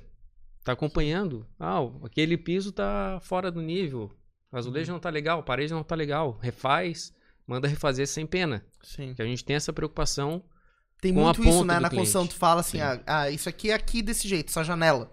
Aí beleza, aí tu vira as costas, tu volta, tá a parede fechada. É. Então, assim, a gente não quer perder Tem- esse, tem um- esse vínculo com o cliente e essa preocupação. Então, assim, talvez a nossa expansão vai ser um pouco mais lenta por conta disso. Que a gente tem que botar na, na ponta do lápis também. Será que vale a pena eu perder qualidade, perder esse contato com o cliente? Porque a partir do momento que o cliente entra, compra um empreendimento teu e ele não tem aquele vínculo contigo, o primeiro problema que der, ele não vai te procurar. Muitas vezes vai procurar um advogado, Claro, claro. entendeu? E não vai ter nem chance de, De de resolver para ele. Sim. né? E como é que tá a. Faz tempo que eu não compro apartamento, mas. Praticamente desde a época do casamento, faz- tempo. E o ponto é que o... hoje em dia tem como é que é grupo do WhatsApp, tem site, como é que é plataformas tipo da Win- Winker para parte de condomínio. É, é, tá parecendo muita ferramenta para você ficar online, de certa forma, com a consultora, ou antes da obra, ou até depois da obra. Como é que, tá isso? Como é que vocês estão vendo isso aí? Cara, assim, ó, tá. Tá bem. Eu já fui síndico também, né? Já tive do outro lado, então. Outro perrengue, né? Outro perrengue, né? O Fábio né? gosta de perrengue. Então, assim, fui síndico, meu, fui o primeiro síndico do prédio onde eu moro, né? Aí fiquei um tempo sem ser síndico. E aí, em 2015, eu entrei, o pessoal, Fábio, entra, só tu vai resolver o problema. O condomínio tava com problema financeiro e, cara, má gestão, assim, Sim. né? E eu digo condomínio, assim, ah, não é pra dar lucro, Uhum, né? Mas tem que ter dinheiro em caixa. claro. Ah, não, vamos aumentar a taxa condomínio. Cara, tá aumentando luz, aumentando isso, aumentando aquilo. Tô obrigado a aumentar, ponto. Sim. Né? E tem que deixar uma margem lá pra garantir o próximo ano. E aí entrei de de cinco de volta em 2015 e aí chegou 2018 só não, meu papel tá feito, o que eu queria fazer tá aqui, que era deixar a ordem. Aumentar o condomínio? É, o pessoal assim, ah, não, não vamos. Eu fiz a primeira assembleia quando eu fui eleito e aí 30 dias depois eu vim com a segunda assembleia. Né? Com todo o relatório financeiro, ó, tá aqui o problema. Nós estamos cinco anos sem aumentar uma taxa de condomínio. Sim. E aumentou isso aqui, isso aqui, isso aqui, isso aqui, isso aqui. Inadimplência. Inadimplência altíssima. Tá, e quem é que tá? Ninguém tá cobrando inadimplência. Então, contratei um escritório de advocacia para cobrar aquela inadimplência, cobrar o percentual só sobre quem tá devendo, não sobre os, os que pagam em dia. Claro. Né? Que tem gente que cobra, cobra a mensalidade do condomínio e mais o 20%. Consegui o escritório, ó, vou cobrar só do devedor. E aí consegui botar essa inadimplência toda para dentro, receber esse dinheiro. é, botei despesas, o condomínio estava atrasado, botei em dia, deixei tudo redondinho, cara. e deu- É uma empresa, né, cara? é uma empresa, é uma empresa. É uma empresa. Então, assim, na época eu lembro que deu 25% de aumento de taxa de condomínio. Aí o pessoal, não, tá louco, tá só, ou isso ou eu tô saindo. O condomínio tá até construindo um prédio na frente. O salário do síndico dobrou também. Dobrou, exato. É. O síndico chegou de helicóptero. E aí, consegui, aí conseguimos organizar, pô, cara, fizemos bastante coisa, pô, conta de energia tava altíssima. Aí chamei um colega meu que é engenheiro eletricista, cara, faz uma medição aqui, vamos fazer uma medição, vamos ver o que tá acontecendo. Então, pô, tava com problema no é, elevador. o secador do 602. Não, o elevador, do- o elevador tava subindo com o freio acionado, então, Ah, tá. cara, Meu Deus do Ah, céu. tá. Imagina que na hora que precisa usar o freio. Já tá ali, já tá funcionando. tá? Nossa. E aí, Já, já não tá meio gasto, não. Cara, olha, olha que loucura. Como é que tu vai pensar nisso? O elevador tá funcionando É, com então, freio assim, acionado. Exatamente. Então, assim, é gastando corrediça e gasto, né? E aí, luz, cara, vamos. Aí comecei assim, ó, vamos botar, começar a botar lâmpada de LED. Todo mês eu vou comprar 20 lâmpadas de LED e começar a trocar as lâmpadas das áreas comuns. Ó, melhor, arrumamos o elevador. Chamei a empresa que fabricou o elevador, que é parceiro nosso, da construtora. Assim, vem cá. Vamos resolver isso aqui, cara. O que, que tu. Quanto é, o que, que precisa arrumar? Ah, precisa arrumar isso aqui, isso aqui. Tá. Só que eu preciso do desconto da construtora pra mim poder executar isso aqui. Claro. Né? Aí entra essa parceria também. Sim, sem dúvida. E aí conseguimos resolver. Então, assim, a taxa de luz na época era 1.800 reais, veio para 1.100, 1.90, cara, quase a Uhum. metade do preço. E aí começou a sobrar mais esse dinheiro para investir mais em lâmpada, em mais, né? Mais O economia. elevador, elevador hoje tá, é, gasta muita energia, né? Mo- tem modelos mais novos com inversor e coisa parecida. Sim, eu- não, os elevadores hoje atuais são muito tão, tão excelentes, né, cara? Assim, É. tanto em velocidade quanto em inversor de frequência. Então, antigamente o elevador subia, chegava e dava aquela travada no andar, né? Uhum. Agora tu vem, ele vem num, É. num gás Mas e ele- chega lá e tss, tu Uhum. nem sente Esses modelos antigos gastam uns três vezes mais energia do que Sim, o atual, sim. né? Aí tu É. fica com coragem pra chegar O e combinar é- condomínio pra trocar o elevador. Sim, exatamente. Vocês até fizeram um orçamento na época pra fazer, ó, vamos trocar os motores do elevador. Assim, cara, isso aí eu não vou conseguir vender pro condomínio, pro pessoal do condomínio. O pessoal não vai querer investir essa grana. Eles vão querer revitalizar a gabine, que é o que aparece, mas não querem trocar o motor. E é legal que esse know-how do Fábio na parte de, de síndico, a gente acaba trazendo para os condomínios que a gente entrega. Uhum. Porque assim, toda a primeira reunião acaba sendo organizada pela construtora. Hum. Então a gente já traz já um parceiro forte da parte de administração de condomínio, já indica um síndico, lógico que é tudo indicação, os moradores que vão, Decidir. vão decidir. A gente já traz um, um orçamento prévio do que colocar no prédio para deixar seguro, mas com custo acessível. Porque não adianta Sim. querer botar um num, num prédio com 30 apartamentos, botar um, um porteiro 24 horas. Sim.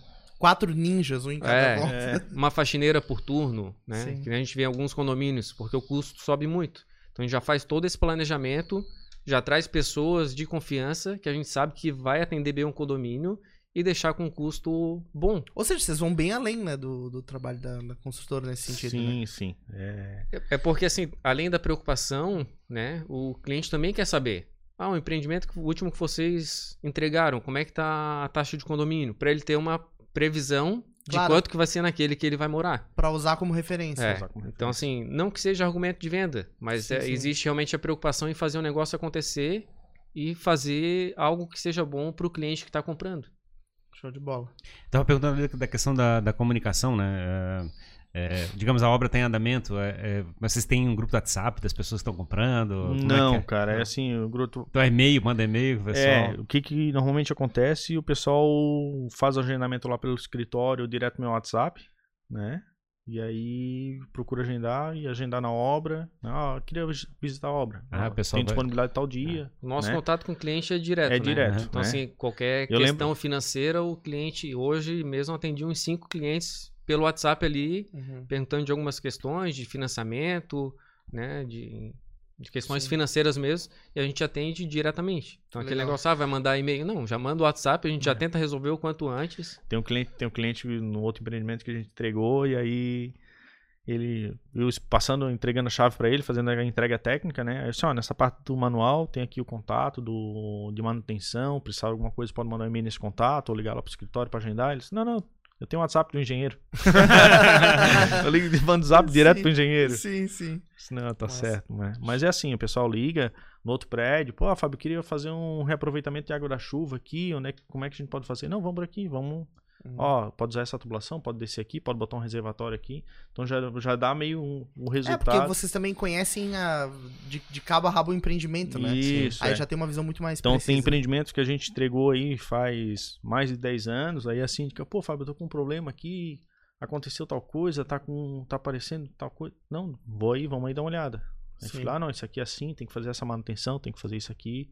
Né? Um exemplo de pastilha, de fachada. Sim. O pessoal, ah, botou pastilha na fachada, não precisa mais pintar o prédio, não precisa mais fazer mais nada. Não, tem que fazer a manutenção na pastilha. Sim. né? Ela precisa ser tratada como se fosse uma pintura. Então, Pastilha é pior que, que pintura. não, não é pior que pintura. Tu Ah, tem- Quando resolve É cair. ela cai. É, mas é assim, ó, a tinta não cai desse quando, jeito. ela, quando ela resolve cair é porque não foi feita manutenção nenhuma Nem durante a Sabe vida voar a pastilha. Pois é, o, o modo de falha é mais dramático que o da tinta, vamos dizer Sim, assim. sim. Mas é. Tu pega uma pastilha hoje, pega uma, uma fachada de uma, uma manutenção de fachada. Ah, descascou a tinta da fachada. Tu vai repintar, tu vai ver aquela emenda ali a vida toda. Uhum. né? Pastilha, ah, deu um probleminha na pastilha. Ah, caiu uma pastilha. Então já revê, porque tem, uma- não foi feita manutenção durante um bom Uhum. tempo. Não, mas é o então, que, tipo assim, já acontece É. no nosso prédio lado, tipo, é, ah, caiu uma pastilha, quase caiu na cabeça de um cara. tipo assim, aí. Sim, sim. É, o modo de falha é mais dramático. É, mas é o que eu falo pro pessoal. é, tem um condomínio que a gente entregou, fez cinco anos ano passado. ó, aí, ó, estamos fazendo a pintura da fachada do prédio. Ah, Fábio, pastilha? Não, cara. Temos que descer a pastilha. Foi lavada a pastilha. Agora tem que vir re- revisando a pastilha, ver como é que tá, se tem alguma fissura, se tem alguma trinca na, na junta de dilatação, um rejunte, refazer esse rejunte. Até recomendo passar um hidrofugante, que é um produto que ele meio que impermeabiliza o rejunte para não deixar entrar umidade. Que o grande problema hoje é chuva, é umidade. Hum. Umidade entrou por trás da pastilha, Acabou. acabou, começa a acontecer isso, começa a des... não tem cimento Mas cola não que vai, aguente. não vai cair do nada também. Não vai cair Ela- do ele nada. vai avisar que É, tá caindo. ele Então, quando caiu é porque realmente não foi feito nada. É. Não, não, mas vai que não chegou a ficar tão. Não foi até um tempo na instalação. Mas, tipo assim, a gente botou a pastilha teoricamente pra parar de ter problema com a, com a estética, né? E Uhum. tipo, foi questão de alguns anos, realmente começou a cair pastilha. É, aí tem um Aí outro tem problema de, tipo. problema é de, é? problema de tem aderência. dobra, tem dobra, dobra, faz não sei o que. Aí já chega, pá, que achou, achou um ponto aqui, entra água, acabou. Acabou. derruba. Exatamente. Sim. Né? Aí não é só a pastilha, né? É fazer um projeto de junta de dilatação, junta de soli- é, uh, junta de solidarização que eles chamam, que é junta de canto, né? Então tem coisa que o cara diz, não, é, pode passar rejunte em tudo, tá tudo certo. Não, não é assim. Sim. E por que quando a gente tá andando por aí a gente vê um prédio cheio de minhoquinha, assim, todo. Ali é fazendo recuperação da- das fissuras. Então, Ah. tem fissura. Antigamente usavam um produto laranjado, um- que era o Denver Lastic. Tá? Era o produto melhor que tinha no mercado na época. E aí fazia a pintura da- das fissuras. Então, passava aquele Denver que ele era emborrachado para fechar a fissura não deixar entrar água ali. Ah, tá. Daí é aplicado tinta depois E em depois cima. aplicada a pintura depois em cima. Entendi. E né? até assim, às vezes um prédio novo, tu via acontecendo isso. É. Três anos depois, Sim. né? E o Fábio vai poder explicar melhor isso, mas assim, quando tu constrói o prédio, ele- beleza, tu não botou nada de, dentro de carga, de imóveis, de pessoas circulando, ele vai ficar intacto. A partir do momento que tu começa a botar móveis, tem pessoas dentro. Às vezes alguém uma tem, um carga. piano, tem um negócio Então, assim, assim. o- os primeiros anos é onde a estrutura vai trabalhar mais. Claro. E é onde aparece. Então a pessoa, pô, aquela construtora fez um prédio há pouco tempo e já, tão, já tem fissura. Não, é porque é algo normal da estrutura. Claro, tá se adequando, né? Digamos assim. É. Show de bola. Bom, muito obrigado pela presença de vocês aqui. A gente ficou bem feliz na Ferrari de É um curso, curso rápido de construção civil É, pra gente. porra. E de franquias de alimentação. tá? É dois em um, é dois em um o curso. Esse, esse papo aqui ficou bem um curso das duas áreas. Obrigado pela presença de vocês, né, Fábio e Eduardo, por, por terem vindo aqui Obrigado. compartilhar a história. Onde é que a galera pode acompanhar ah, o que vocês estão fazendo, os novos empreendimentos da, da Ferreira Antunes Construções? Pode acompanhar pelo Instagram ou pelo site da construtora, ferreirantunes.com.br, né? Ou Ferreira Antunes Construções no Instagram, Perfeito. né? É, E o meu Instagram, normalmente eu publico lá o andamento de obra, foto de andamento de obra. O pessoal do marketing lá da, da Start, que é nosso parceiro, re- refaz o repost no, no Instagram da construtora, né? E, cara, é Show o de maior contato lá, né? Tem bastante coisa, bastante coisa diferente, coisa que a gente faz, né? Um, um exemplo, atenuação acústica, a gente fez um produto diferenciado, botamos lá no empreendimento, em vez de falar, ah, vamos botar a manta na acústica no chão, não. Vamos fazer diferente. Não tem um engenheiro, o arquiteto que faz o projeto? Tem um engenheiro de atenuação acústica. Sim. Vamos contratar um engenheiro de atenuação acú- acústica e aí ele vai fazer o projeto e a gente vai executar aquele projeto ali, Ótimo. né? Perfeito. Então não é uma coisa assim que ah, bota essa manta que o cara tá vendendo que diz que não, não, vamos contratar um cara que vai fazer o projeto, Uhum. né? Um abraço pro engenheiro Douglas aí, né? Parceirão também. Então tem esses detalhezinhos que fazem a diferença no empreendimento, né? Então, Claro. espessura de parede, divisa de vizinho, divisa de apartamento, então tem que ter uma espessura diferenciada, tem, que Tem, tem muita coisa muito além da estética. da estética, exatamente. né, que o cliente não sabe que tem por trás. né? A gente tenta apresentar isso para o cliente, né, de uma forma mais simples possível, mas a gente tenta apresentar o que, que a gente faz além do que ele vê para ele não ter problema futuro, né? Claro, claro, sem dúvida. Não, perfeito. Então, galera vai acompanhar lá. Muito obrigado novamente pela presença de vocês. Obrigado a você que acompanhou esse papo até aqui. Ferrari não teve superchat hoje, Ferrari. Ô, Eu Jimmy, quero superchat. mandar, um- mandar um abraço aí pessoal aí também. Não Claro. posso esquecer da minha esposa, Show de bola. né? Estamos aí mais de 20 anos, então Legal. casei cedo, hoje eu durmo cedo, né? É, é isso aí. Mas é uma Olha eu aqui, tô bonitão aqui no YouTube, ó. Fala. É, é isso aí. É isso aí. Ela assim, mas como assim vai aparecer no YouTube? Não, é. Tô lá. Tamo Agora lá. esse é, o, esse é o hype, vou estar lá. É, E né? bombou, bombou. Minha o papo. filha também, né? Parceirona também. E Se tem- preparando aí pra levar adiante o, o legado da o família. legado da família, né? O Arthurzinho também, com 9 anos, também tá. Né? Tem os filhos do Eduardo também, né, Eduardo? Tá. Minha esposa Michele, que é enfermeira, tá agora na parte mais crítica, né? Pois é, né, cara? É. Na linha de frente lá do, do, Uhum. do Covid. Uhum. E meus filhos, o Pedro Henrique e o Heitor. O, É. o Pedro, músico, Uhum. E o Heitor com de- tem 13 anos e o- Heitor com 10 anos ainda, que é bem criança ainda. não decidiu nada. Vai ser youtuber, vai ser youtuber. Pena, pena eu não poder trazer o nosso outro irmão também, o Rodrigo também. Outro cara fera também, engenheiro, toca as obras da empreiteira. Vamos, vamos fazer um Né? outro papo com ele também, claro. Cara, cara legal também de- conversar. Show, Show, de bola. tá? Então, Obrigado. obrigado pela presença de vocês. Valeu. Obrigado a você que acompanhou esse papo até aqui. Obrigado ao Crust, obrigado ao Pensa no Evento. Pensa no evento, um grande abraço aí pro Luke e pro Caio. É, se você ainda não está inscrito no canal de Jogando Pra Plateia, faça isso, clique em inscrever-se, ative o sininho para acompanhar os nossos papos. Além disso, tem o nosso site jogandoplateia.com.br, lá você encontra este boné exclusivo para levar para sua casa e utilizar nos melhores lugares que você estiver. Além desse canal, a gente também tem o canal de cortes, o Cortes do Jogando Pra Plateia. Lá você vai entender por que que falta pão no Subway, tem um corte lá falando somente sobre isso. É, você pode Eu fiquei indignado, cara. Eu fiquei indignado. O pior, o pior é quando aconteceu a segunda vez. A segunda vez eu achei o fim da picada. Ferrari fica sem pão, três queijos e fica enfurecido. é isso aí, pessoal. Valeu e até o próximo papo do Jogando para a Plateia.